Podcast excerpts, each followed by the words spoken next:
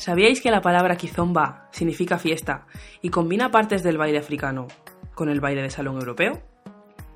Bienvenidos a Esto es Kizomba, el podcast sobre la kizomba, sus orígenes y teorías sobre su baile.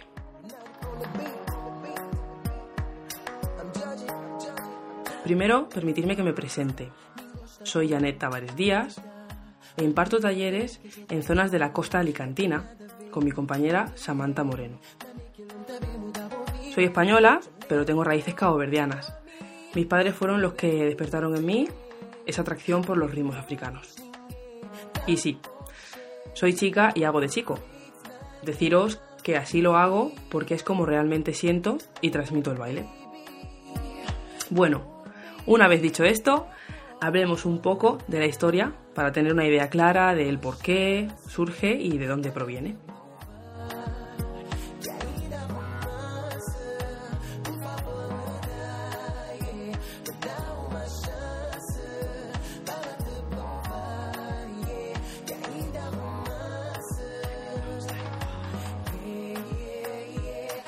La kizomba en sí es una estructura cultural completa y proviene de Angola.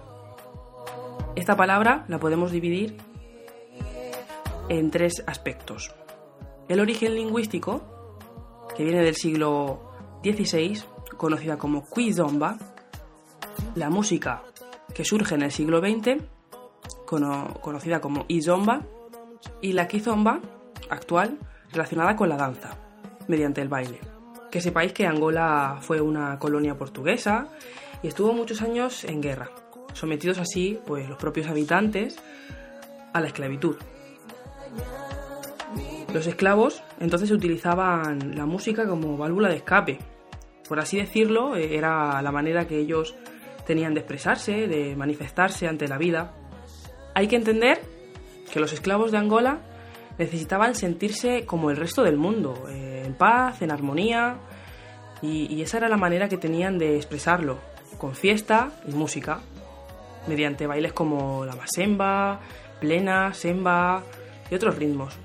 En el portugués de Angola, la palabra fiesta ha sufrido varias modificaciones, recibiendo los nombres de Bantu a lo largo de los años Kim portugués, y hoy por hoy recibe el nombre de Kimundu.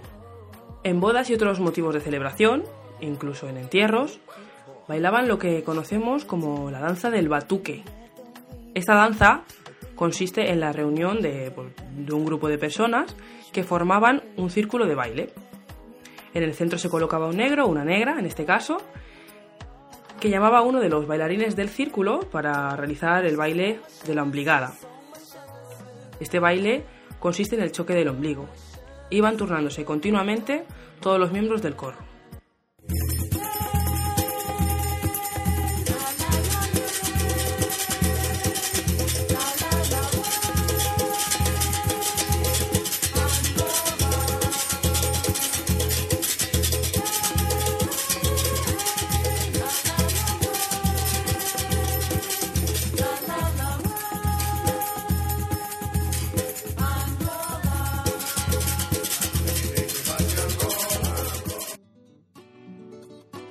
Vamos a rascar un poquito de la historia y a meternos en materia.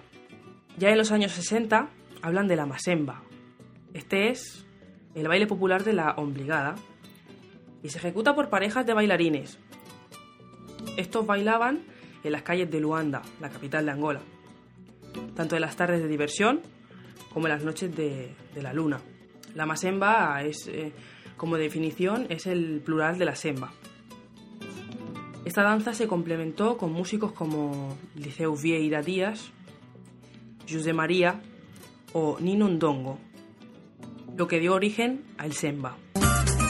É a voz que me faz suportar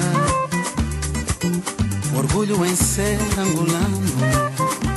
É a voz que me faz suportar orgulho em ser angolano. Angolazé. O semba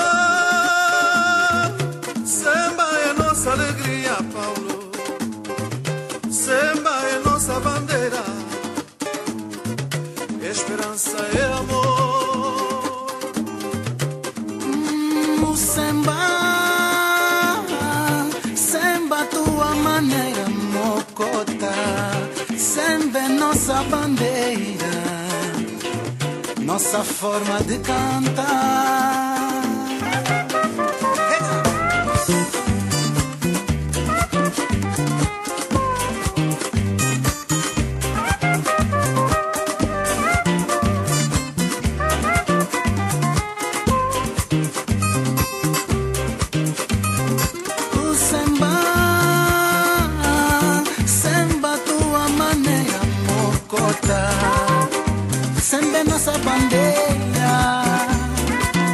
Nossa forma de cantar. O samba, samba é nossa alegria, pão. Samba é nossa bandeira,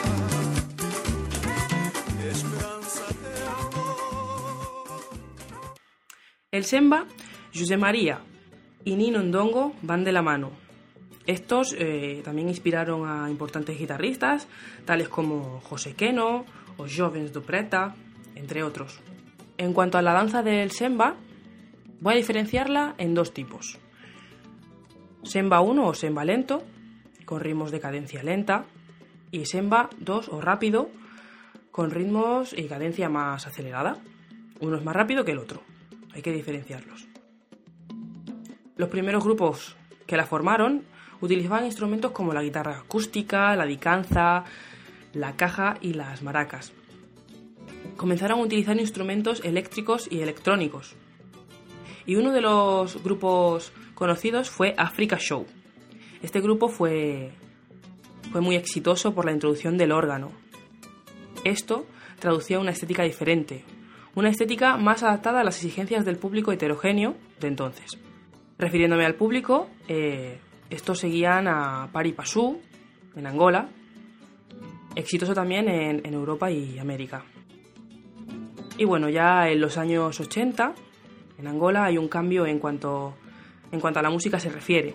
Hay un cierre en las principales discográficas tras la independencia del país. Entonces es cuando llega el Zouk, proveniente de las Antillas. Acabó dominando las fiestas y parte sustancial de las emisoras radiofónicas de Luanda.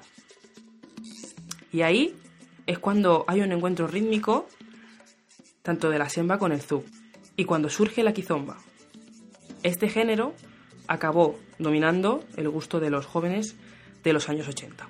Bueno, esto ha sido una breve introducción sobre la kizomba y en el próximo episodio entraremos más en materia, hablaremos aspectos técnicos de la kizomba y hablaremos un poquito más de la historia. Para cualquier comentario o si os ha gustado el programa, tenemos nuestro correo electrónico janetisamanta.gmail.com o podéis contactar con nosotras también a través de nuestro Facebook Janet y Samantha Kizomba. Muchas gracias y hasta la próxima. será perfeito. O seu sucesso recordarás os mais grandes bailadores. Só. História. São comer, homenagem aos grandes bailadores.